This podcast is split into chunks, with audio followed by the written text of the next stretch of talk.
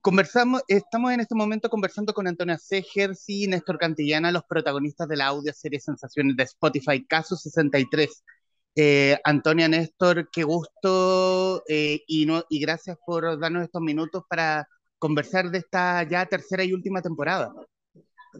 Sí. Tercera y última, tú lo has dicho, lo que le da un, un sabor medio nostálgico también. Sí, ha sido una experiencia tan linda. La última, sí, sí, uno no quisiera eh, dejar de vivir temporadas de Caso 63, pero, pero Julio quiso hacer una trilogía que es un nombre, o sea, un número bastante alquímico para hacer verdaderas joyas. Y es lo que yo creo que él hizo con Caso 63 con los guiones y bueno, y nosotros aportamos de lo que sabemos hacer. ¿Y cómo ha sido a juicio de usted esa sensación, esa sensación de, éxito internacional que ha tenido la audioserie, con versiones locales en diferentes países y sobre todo con una, con una versión en inglés que producirán y protagonizarán Julian Moore y Oscar Isaac? fantástico saber que, que una, una ficción que nace en nuestro país con gente tan talentosa en todos los ámbitos, ¿no? Como el guion, la música de Mogwai, el, diseño sonoro de Francisco Tapia, Gabriel Polgati. En el fondo, es, hay, hay, hay mucho talento en nuestro país y, creo que es súper es super bueno ver que, que, eso tiene repercusiones a nivel internacional.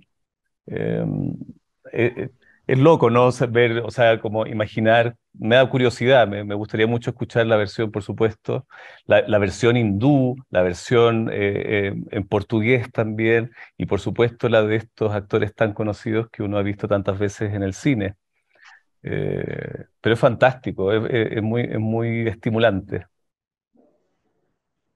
Y, mm, y, a, y a juicio también de ustedes como actores, ¿Cómo ha sido, qué, qué desafíos les ha tocado tener en mano respecto de una audioserie, respecto de otros productos más audiovisuales como puede ser una serie de televisión, una teleserie o una película en el fondo? Yo nunca había trabajado en una audioserie, em, fue mi primera vez el 2020, así que no sabía cómo se hacía, la verdad, y nadie sabía cómo se hacía. De hecho, Caso 63 no tenía director ni directora, le, hicimos entre nosotros. Era realmente un experimento en un momento en que no sabíamos nada de qué venía, o sea, si, yo, si nosotros íbamos a poder volver a actuar en un teatro, o si, si yo estaba en una, eh, iba a ser la jauría, también se fue para la casa, si íbamos a poder volver a encontrarnos en un set.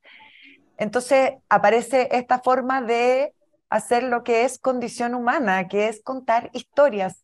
Y es muy impresionante como durante la pandemia y los encierros, de alguna manera empezaron a generarse contenidos de ficción como se podía, por Zoom, estas audioseries. Y cuando empezamos a trabajar, yo, nadie sabía cómo hacerlo. Entonces lo fuimos investigando, lo fuimos descubriendo juntos, juntas, juntos. Y, lo, y, y, fuimos generando un sistema que además después cuando ya pudimos ir a un estudio y ya teníamos las condiciones de reunirnos, lo replicamos seguimos trabajando de la misma manera, con el mismo método que descubrimos en el 2020, en esa precariedad que es como nace Caso 63.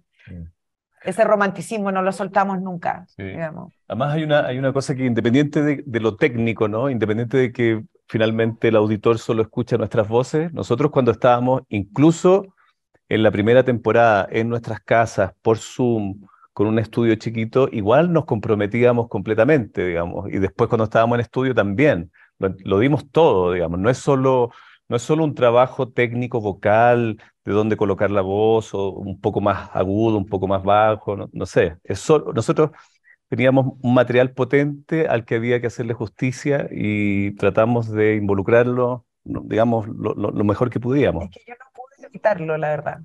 Eh, eh, eh, es tan potente la historia y mi oficio tiene que ver con, con reaccionar a lo que mi compañero me está diciendo, con encarnar, que aunque estuviera sentada, estaba todo mi cuerpo involucrado, estaban mis emociones involucradas, estaba mi psicología involucrada, de la misma manera que cuando filmo con imagen, digamos. El, el, lo que se pone en juego, lo que se puso en juego, y yo creo que por eso pasa que uno lo escucha y es verdad, porque lo que está en juego es lo mismo de nuestro oficio. también estamos hablando de un producto de ciencia ficción, que como, como, se, como se leyó y como se escuchó, pero que también escapa de la misma ciencia ficción. O sea, también estamos hablando de un producto dramático que, que nació en pandemia, que nació con el COVID en el fondo. Sí, sí, es que además este, este, este formato de ciencia ficción tiene, tiene, claro, por un lado todos esos elementos, pero por otro lado tiene que la genialidad de Julio Rojas como guionista es que lo conecta con cosas que sí están sucediendo. Entonces, como que borra los límites de qué, qué, qué es real y qué es ficción.